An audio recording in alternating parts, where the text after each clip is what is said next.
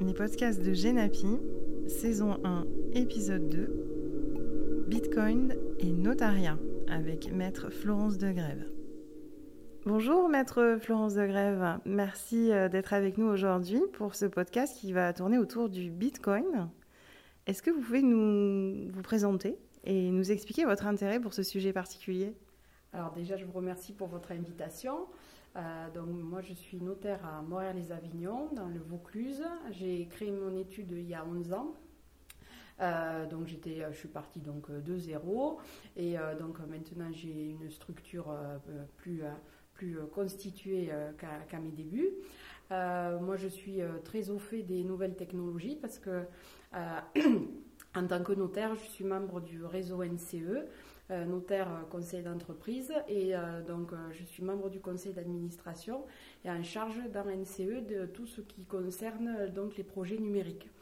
Donc, et ensuite, même au niveau de la Chambre des notaires du Vaucluse, j'ai été amenée à faire des interventions puisque justement pour euh, j'ai ma présidente de chambre qui m'avait dit euh, Florence explique-moi ce que c'est le Bitcoin et si tu veux l'expliquer à moi explique-nous-le en assemblée générale. Donc du coup c'est pour ça que dès 2017 en fait j'avais déjà fait des interventions à, ce sujet. Ah bah, fabuleux quelle belle transition. Bah, expliquez-nous aussi à nous de manière simple ce que alors ben, en fait ben, donc le, le, Bitcoin avant d'être avant de parler du Bitcoin il faut parler de la blockchain la blockchain, c'est un mécanisme de pair à pair qui permet donc à, différents individus d'authentifier euh, une chaîne d'information quelle qu'elle soit. Donc euh, effectivement, pour la, pour la, monnaie, euh, l'application, c'est le Bitcoin.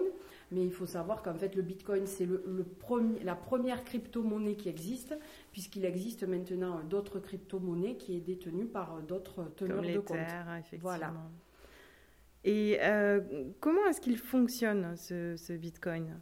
Alors en fait, le Bitcoin, c'est un mécanisme. En fait, c'est, ce sont différents, donc euh, comment ça s'appelle, intervenants qui vont s'authentifier les uns les autres et euh, la, particularité, et c'est pour ça que peut-être parfois le, notariat pouvait être un peu suspicieux par rapport à ce mécanisme, c'est de créer un mécanisme d'authentification en dehors euh, de tout État, en dehors de, tiers régulateurs, puisqu'en fait ce sont les acteurs du système qui se régulent les uns les autres. Euh, donc du coup, c'est vrai que pour, pour ce point, dans certains cas, il y a certains pays qui ont retenu donc la blockchain pour faire, des titres de propriété. Donc euh, en, France, ce n'est pas du tout l'application que la blockchain aura. En fait, il ne faut pas euh, vampiriser la blockchain. En fait, je pense que c'est comme quand a commencé Internet et les fournisseurs d'accès. Euh, de, de, façon réelle, les utilisateurs ne sauront pas véritablement dans la mesure où ils auront confiance dans le mécanisme, comment fonctionne le mécanisme à proprement parler, dans les années à venir, ils utiliseront des crypto-monnaies, ils utiliseront des mécanismes de blockchain, euh, tel M. Jourdain, en l'ignorant, euh, alors qu'ils utiliseront un mécanisme qui a pour support cette nouvelle technologie qui est la blockchain. Oui, alors effectivement, vous avez raison. Et on, a cette sensation de sécurité, effectivement, par la multiplicité euh, des points qui certifient le, parcours, mais est-ce que euh, des piratages sont tout de même possibles? Alors en fait, vous avez deux types de blockchains. Vous avez des blockchains publiques et des blockchains privées. Et ça, en fonction de ce degré de certification, que vous pouvez être sûr euh, que le cryptage est réel d'un bout à l'autre. Sachant qu'en fait, euh, la particularité, c'est que des acteurs tels que vous et moi, on pourrait participer à ce système, donc en minant nous-mêmes de la crypto-monnaie, en étant rémunérés pour partir en Bitcoin. Mais il faut savoir notamment que cette activité, elle est très consommatrice d'énergie et que c'est pour ça qu'en fait, euh, le particulier, tout un chacun ne va pas euh, miner dans sa cave de la crypto-monnaie. Hein. c'est encore une activité euh, donc, qui est réservée à certains acteurs. Alors revenons sur ce que vous avez dit. C'est intéressant, vous avez parlé de miner, parce qu'effectivement, il y a tout un vocabulaire qui s'y rapporte avec euh, des, portefeuilles, des clés privées, euh, des clés publiques, euh, des mineurs, des adresses Bitcoin. Est-ce que vous pouvez nous éclairer un petit peu sur, sur ce, jargon et comment il s'intègre dans la chaîne? Alors donc là où ça avait été bien expliqué, il y avait un congrès des notaires dans lequel donc était à Lille qui avait bien expliqué le mécanisme du Bitcoin et de la blockchain. mais pour faire simple pour les auditeurs, il faut expliquer qu'il y a comme les acteurs donc il y, a, deux parties en fait. Hein. Il y a le mécanisme de blockchain et les utilisateurs de la blockchain. Donc les acteurs de la blockchain, ce sont tous les gens qui vont certifier la chaîne euh, qui euh, donc crée cette valeur. Et de l'autre côté, les utilisateurs, eux, ils auront ben, la production de ce que les, premiers, donc alors c'est vrai qu'on dit mineurs, donc les, gens qui ont produit cette, euh, valeur, c'est eux, c'est les, acteurs, les utilisateurs qui vont l'utiliser. Ensuite, au niveau euh, du, euh, en fait, d'un point de vue après juridique, hein, pour revenir à notre domaine d'activité, en fait, c'est une, euh, ce, n'est pas comme une c'est une nouvelle, une nouvelle sorte de valeur mobilière. Mais en fait, c'est une valeur mobilière particulière puisque c'est une valeur mobilière qui sert au paiement. Donc en fait, euh, la, possibilité que vous avez, vous avez deux possibilités. Soit vous pouvez avoir un portefeuille physique. Donc moi je sais que j'ai un ami, il a son portefeuille de Bitcoin attaché à ses clés de voiture. Oui, ça ressemble à une clé USB. Voilà, hein. c'est une clé USB, mais par contre il ne faut pas perdre le code.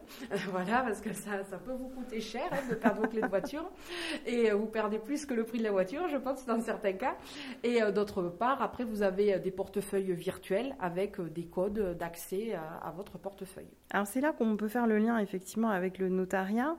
Euh, quand on, entend parler de legs, de donation de, bitcoin par exemple, euh, comment dans la pratique euh, le notariat intervient? Ben, En fait, voilà, dans les années à venir, comme ça va être un nouvel actif de diversification, donc de placement des, des, Français ou même des, autres euh, de, tout un chacun. Hein. En fait, ben, il faudra donc justement, il faudra que le notaire sache donc de quoi on parle pour que le transfert de propriété, puisque nous notre but c'est qu'on assure un transfert de propriété qui ne soit pas contestable, que le notaire ait bien connaissance de ce mécanisme, ne serait-ce que de manière simple pour qu'il puisse mentionner dans son acte ou euh, organiser donc la transmission notamment du code. C'est ça qui en fait qui va faire la véritable transmission et qui va permettre ensuite, eh par exemple pour une donation, qu'un donateur puisse bien donner des bitcoins à un donataire sachant que peut-être la, particularité qu'il y a, vous avez pu le constater ces derniers temps, c'est que le, le, cours du Bitcoin euh, peut, avoir, euh, peut évoluer dans le temps dans des proportions importantes. Et d'autre part, ensuite, ben, dans une succession, effectivement, si je retrouvais euh, les clés de la voiture dans un inventaire, dans le cadre d'un inventaire euh, chez un particulier, ben, il ne faudrait pas se dire, ah ben, c'est euh, une clé USB pour mémoire. Je pense que pour mémoire, là, il y, a beaucoup plus que pour mémoire dans la clé. D'ailleurs, il y a une. Vous avez parlé de la valeur. effectivement, le, cours fluctue. Est-ce que la valeur, si tout a bien été fait, que les les adresses privées ont été transmises euh, aux héritiers. Euh, la, valeur du cours du Bitcoin euh, qui, revient aux héritiers, elle s'entend au jour du décès, au jour de la succession, euh, parce que ça peut fluctuer entre les deux. Alors ça, ensuite, c'est comme vous avez aussi pour les, vous avez le même problème pour les actions. On a connu des périodes où euh, des gens ont hérité euh, juste avant les subprimes, mais où les héritiers ont dû payer les droits de succession après la crise, la crise boursière. Donc après, ça, ce sont des, des comment s'appelle, des problématiques qu'on a déjà eu à traiter sur d'autres supports qui ne sont pas propres au Bitcoin. Oui, en effet. Euh, on a parlé tout à l'heure effectivement de, des cas euh, où le notaire pouvait rencontrer euh, des donations de délègues. Je crois que dans les ventes immobilières internationales, ça peut avoir un, intérêt. voilà, l'anecdote dont je voulais vous faire part, c'est j'ai un ami qui a des locaux en Suisse et qui son, son, propriétaire voulait pas lui résilier son bail. Et il avait un bail avec un loyer tout compris, électricité comprise. Donc du coup, ben, comme ce bailleur euh, refusait de lui résilier à l'amiable le bail, il s'est mis à miner des bitcoins. Et comme je vous l'ai dit tout à l'heure, le miner du bitcoin, ça, euh, consomme énormément d'électricité. Et je peux vous dire qu'au bout de un mois de minage de bitcoin, le bailleur lui a gentiment demandé de la, restitution des clés, puisqu'en fait, ben, donc, la facture d'électricité était conséquente. Donc, je pense que nous, justement, cette anecdote-là m'avait fait euh, réagir. Je m'étais dit, ben, moi, en tant que notaire, si je, je dois prévoir euh, des, des beaux, euh, que ce soit des beaux commerciaux, des beaux professionnels, électricité comprise, j'aurais la, je prendrai la précaution rédactionnelle d'exclure ce type d'activité, au même titre que les activités malodorantes ou autres. Je pense que c'est une nouvelle source de rapport de tension entre propriétaires et locataires. En effet, vous êtes avertis sur le sujet.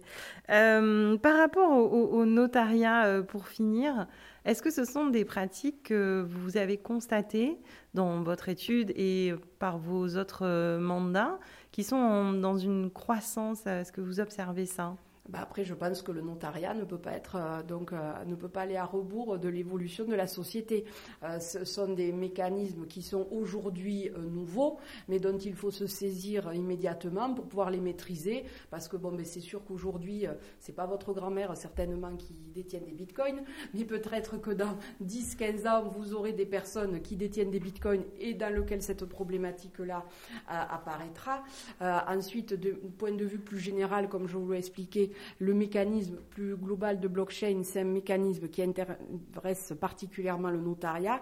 Et moi, le, mécanisme euh, sur lequel je suis très attentive, c'est notamment l'utilisation de la blockchain pour la délivrance des copies exécutoires aux banques que moi je trouve, ce sont quand même, comme c'est une nouvelle technologie, c'est comme la différence entre le Minitel et Internet. Euh, nous aujourd'hui, où on a quelqu'un, on paye un formaliste pour éditer une copie exécutoire, éditer un bordereau, euh, l'envoyer en recommandé, euh, la, copie exécutoire qui se perd à la banque, là c'est sûr que pour moi je trouve ça, d'un point de vue numérique, une évolution, un gain de temps en plus d'une activité qui, qui n'est pas forcément particulièrement intellectuellement épanouissante. épanouissante, voilà de pouvoir voilà, délivrer à la banque sur un mécanisme crypté garanti par le notariat une copie exécutoire qui a la force donc d'un jugement et qui pourra permettre donc justement à la banque de démarrer une procédure de saisie immobilière, ça me paraît particulièrement pertinent et en plus dans nos, périodes où nous sommes assez donc avares, nous avons besoin de temps, ça sera un gain de temps non négligeable pour les formalistes. Effectivement. Merci beaucoup pour votre éclairage euh, sur ce sujet, maître Florence de Grève. Merci à vous pour votre invitation.